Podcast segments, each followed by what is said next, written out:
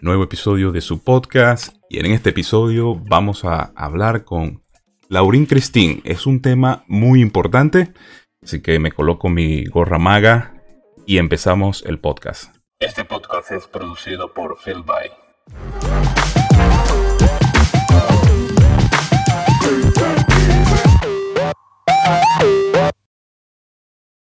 Sean todas y todos bienvenidos a un nuevo episodio de Pa' que podcast. Antes de empezar, más 44 785605683 www.estebanrafaeljr.com para todas mis redes sociales.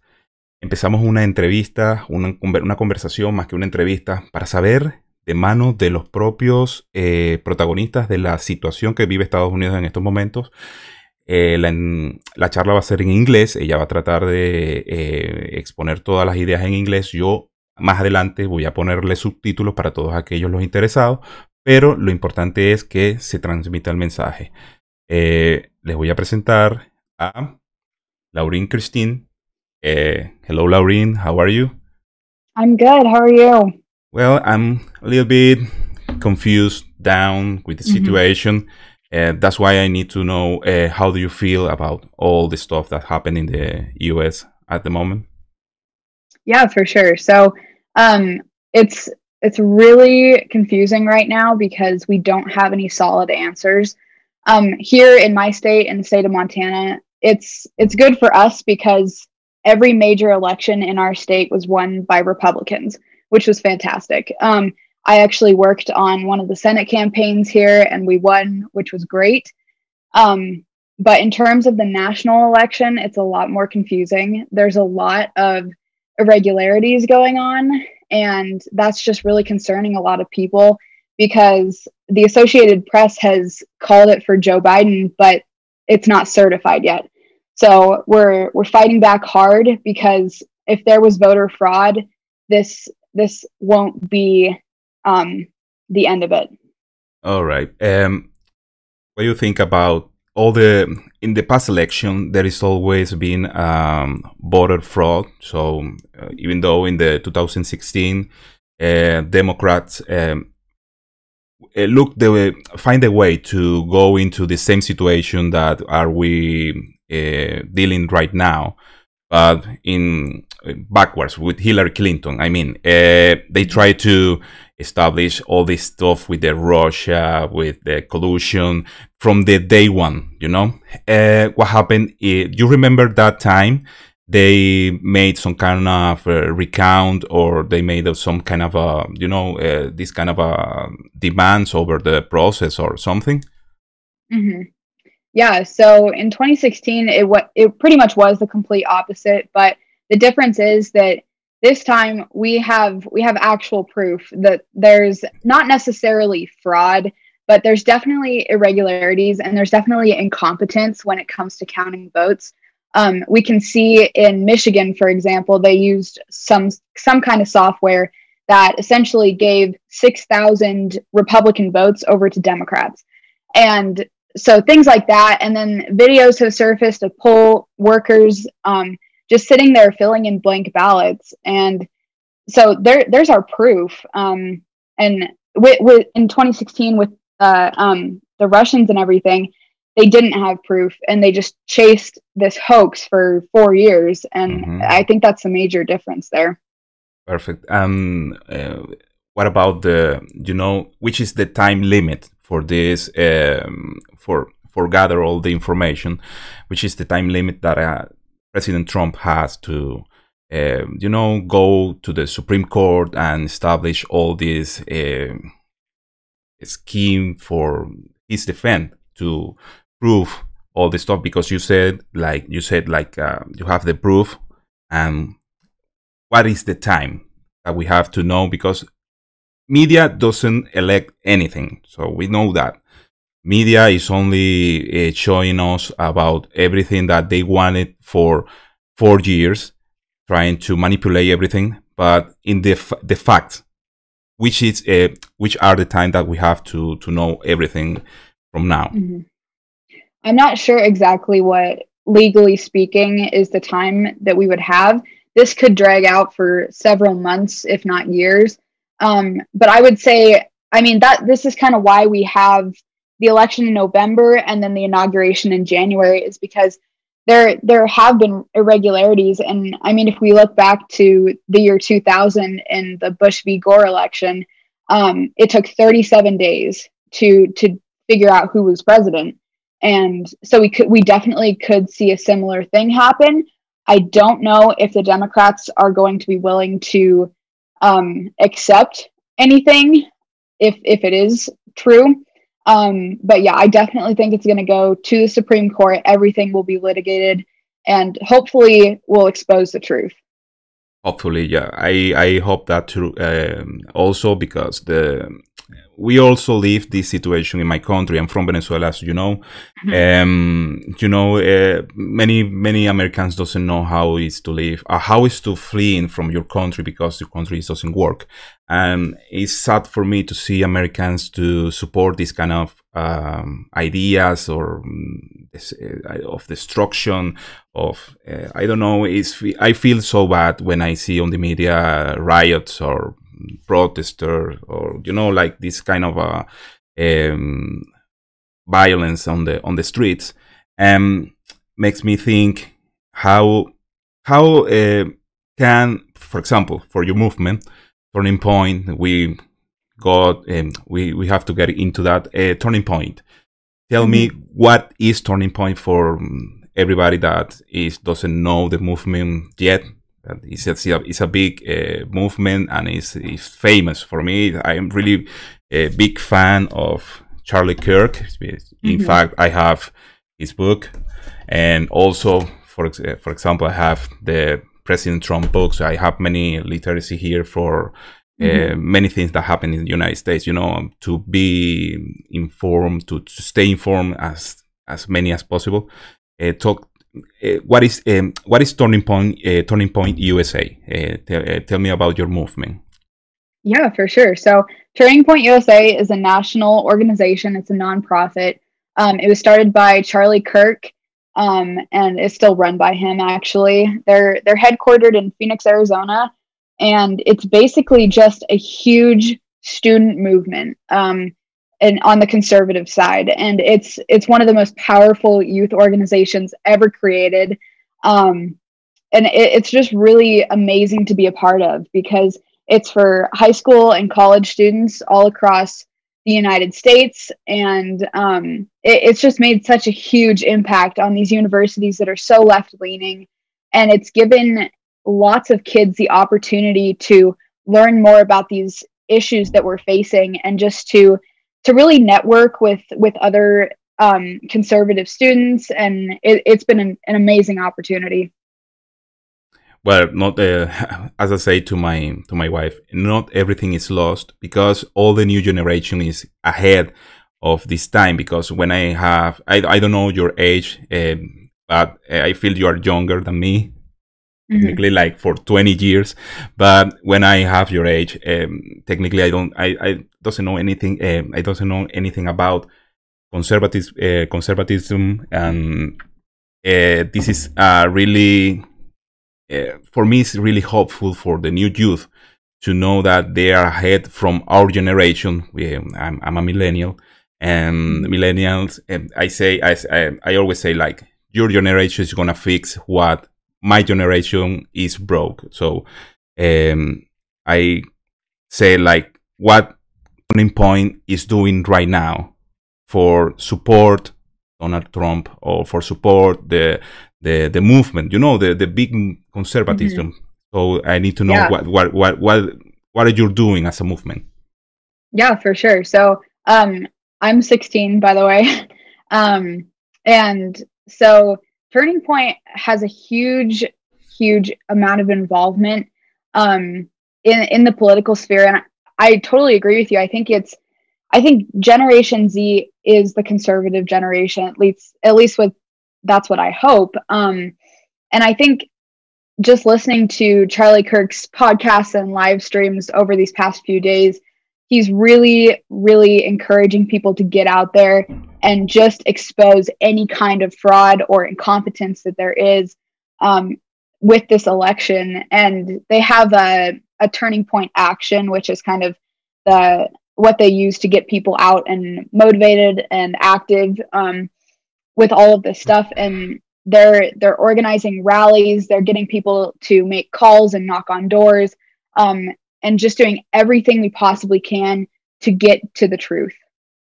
That's important. That's important to the mm-hmm. truth, uh, the truth and the facts. So we're expecting that there is in the, every state that is has some problems with the counts and everything that happens in the United States uh, allows the people know the truth because it's um, I call a Marxism strategy to know knowing the people what's happening inside the polling station, for example. And I see so many uh, bad things happens that already happens to the Venezuelan people and the election process. To, for example, I will explain you something that comes to my mind right now. In 2004, we had the uh, some kind of a referendum. I don't know if you use that um, language, uh, the refer- uh, to revoke mm-hmm. Uh, be late uh, Hugo Chavez for that time. Mm-hmm. And the situation that are you living now is the same situation we live in that time. And what happened was they took some uh, strategy over the time to, you know, to test our patient. And what happened was mm-hmm. we keep quiet because the result for that uh, referendum uh, was given late.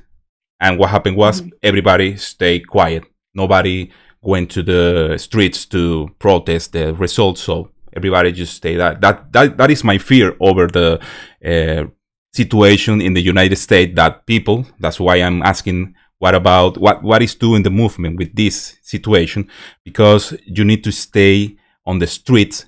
Uh, you know, in some kind of a pacific mm-hmm. way. No, I'm not inciting to go on a riot because it's not the. I, I feel it's not the solution for this one. So I would really, I was really in, in interested in to talk to you about this situation, but because uh, the history is going to be like uh, repeating in itself, just mm-hmm. like the way it's happening in the United States, it's happened all over Latin America. How you feel about be seeing this process because you're 16 right now. You mm-hmm. don't live uh, many election process at the moment. That's why I'm asking you how how do you feel to see this uh, polarization in your country, half and a half, because the the country is split right now, half mm-hmm. and half. So, what what are your thoughts uh, about this situation? Yeah, um, it, it is terrifying to see the left in America um, embrace some of these ideas that have been embraced in countries like Venezuela and just open declarations for for socialism and, and stuff like that. Um, even by even by Kamala Harris, who's who's the vice president elect allegedly. Um, so I mean, it is it is really scary, and I think you're completely right that we do need to we do need to stand up for what we believe in.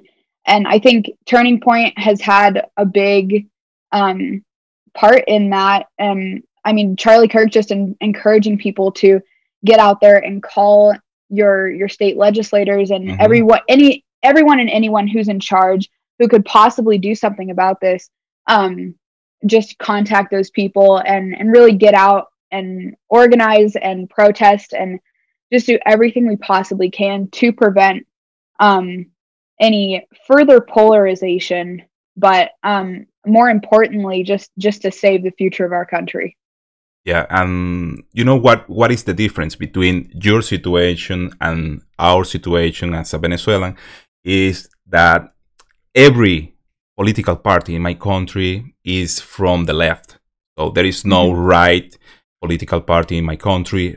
It since ever so it's like mm-hmm. 80 years i don't i don't know what it is to be with a national sentiment you know this kind of a mm-hmm. powerful speech that delivers president trump you have president trump and president trump is clearly against socialism so that is one i think is the most wonderful benefit that you have in your country so you have to take that uh, you have to take that statement and go beside him because I feel like I don't know how, how do you feel about your leaders? I mean, the Republican Mm-hmm. Party because I see many things and I don't I feel like I I don't agree the way the these people are managing. You know, like for example, Mhm. I don't see pow- powerful statement from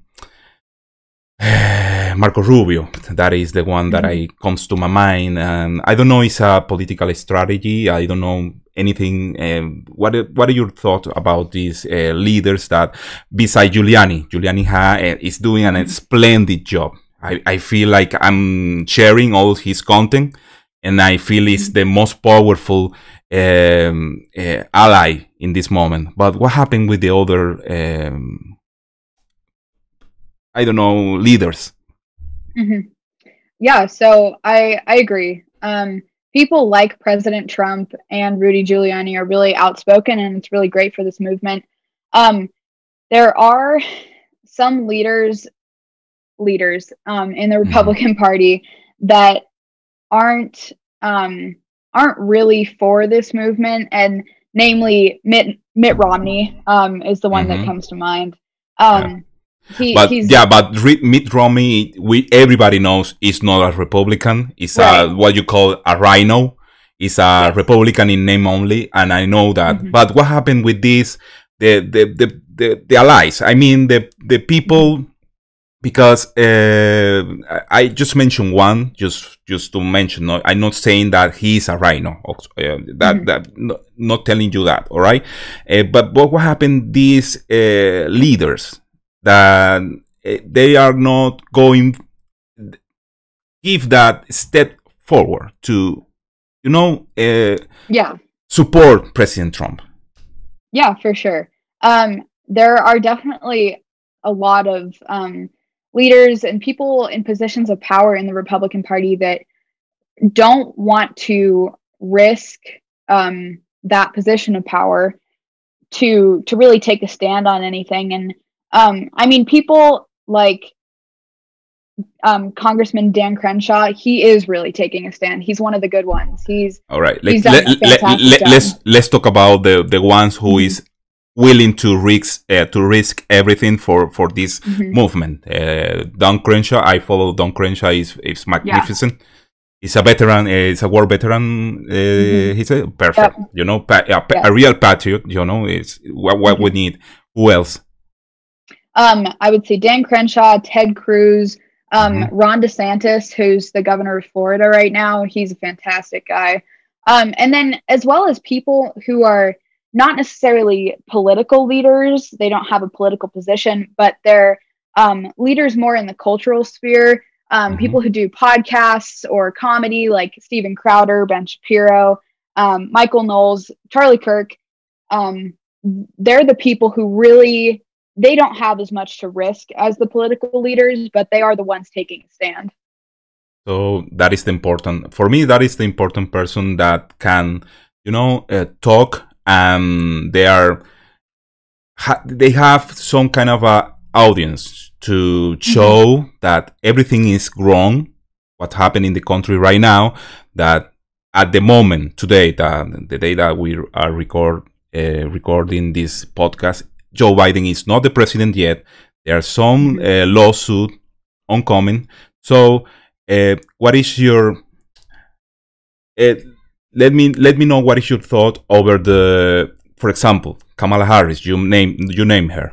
She represents you because media says Kamala Harris represents all the women in the United States. And what what what are you're thinking about this? Yeah, um, I I do not agree that Kamala Harris would represent me. I I don't like her at all. I don't think she was a good pick for vice president. Um, she is extremely radical, and I think that's one of the most dangerous things about this Biden Harris presidential ticket is that Biden is so old and he's just not going to be able to perform his duties as president for for any period of time once he gets into office and of course that leaves Kamala Harris um, as as the person who takes over, which is a terrifying thought because because she's so radical. Um, yeah, she doesn't. She definitely does not represent all women. That's for sure. And you say radical. Uh, in which mean? What can she do in the future to see as a radical president? For example, which uh, which laws or uh, mm-hmm. which stuff can she can she do to to you know to feel that fear? Right. Um, yeah, I use radical in the sense of the radical left. So supporting things like honestly outright socialism and um, like pro pro abortion to such an extreme extent. Um, I think she could really do some damage there. Um, and I, I just know the Biden, if Biden and Harris are officially declared um, the president and vice president of the United States, they're going to do some severe damage to our education system. They're going to destroy all of the work that our Secretary of Education has done under Trump. And it, they're, I mean, Biden said he's going to put Beto O'Rourke in charge of um, gun policy, which is also terrifying mm-hmm. because uh, we as Americans, we we like our guns, and you know the second Amer- or the Second Amendment protects that right to own guns, and they are going to come down hard on that right. Well, well, don't don't let them touch your constitution because it's gonna be a mm-hmm. disaster. Mm-hmm. And in for my experience, it's gonna be a disaster if they touch the constitution. And what about this? Um, for example, we had a new constitution. They, they don't amend, uh, amend the constitution in my country. They, they make a new one. Uh, the problem with that is the private property. We don't have private property in my country mm-hmm. because socialism, you know what happened when socialism arrived. So that makes me uh, feel worried about the situation and knowing that happened in the United States. Uh, I just in, I I just feel like I the only way that I support you is through the media or through the you know the social media, uh, Instagram, Facebook, right. and everything. What are you planning in case uh, this, God forbid, happens? Mm-hmm. Uh, what are you planning to do? Or um, you're stay in the movement? You're you're going forward, uh, you're going to the political arena. What happened uh, personally for you? Yeah, so I just I think I'm gonna have to continue fighting because regardless of who gets elected, um, if Trump is elected, I mean, great, that's fantastic, but there is still going to be a push to the radical left that we're going to need to fight against. And if Biden does get elected, then there's just going to be i think there's gonna, just going to be this huge surge in the conservative movement um, because we all know how important it is to save our country and so yeah i just i'm going to keep fighting um, i'm the president of a turning point chapter here in the town that i live in which right. i mean mm-hmm. um, yeah which just gives me an outlet to to talk to kids and really get them involved um, in in what in what we're doing. So so let them uh, let the move uh, let the movement grow. Uh, mm-hmm. that is my best advice. Not never quit the political arena. And the other stuff is I I just wondering what happened if Biden is elected. Donald Trump can uh, go for the 2024 elections. Uh, that is mm-hmm. some, something that comes to my mind. Is it's going is it actually the law uh, on your country allows President Trump to go for the 2024. So there is a hope in yeah. case of.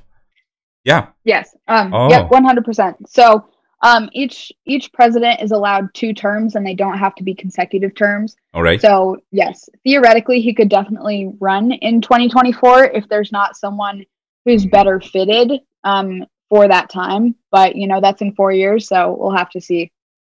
All right, but there is a hope. Um, I feel like not mm-hmm. everything is loose because it's not Donald Trump. It's the idea that he carry with him, and you know, going with the youth and the minorities. Um, by the way, the minorities mm-hmm. in these uh, elections were splendid. Florida, I'm Yes. I'm really pleased that see that Florida, a state that mainly live uh, Latinos, um, black uh, uh, black people, and uh, any minorities over there, they were just beside Donald Trump, and that makes me so happy to see many Yeah. people are waking up against socialism because we live socialism and we don't want socialism. And let you know, Mhm. not all the immigrants are bad people.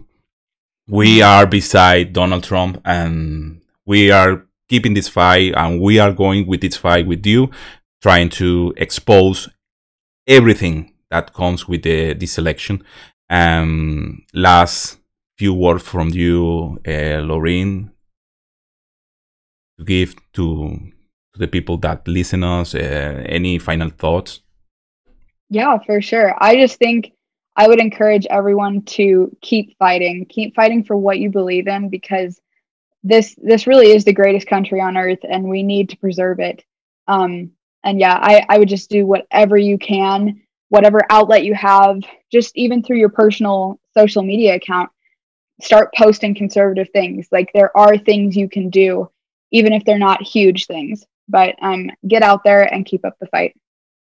Perfect. Thank you, Laureen. Uh, Yes, will, thank you. I, I would like to have you in further episodes of this podcast because this is going to be the new um, trend over the next few years, and I would love to have more of your uh, people from your movement here to express themselves, to expose to the people that already talking Spanish to to my audience. You know, it's like uh, I Mhm. will I will try to make an effort to trans uh, to translate all the stuff that we're talking here because it's, it is important.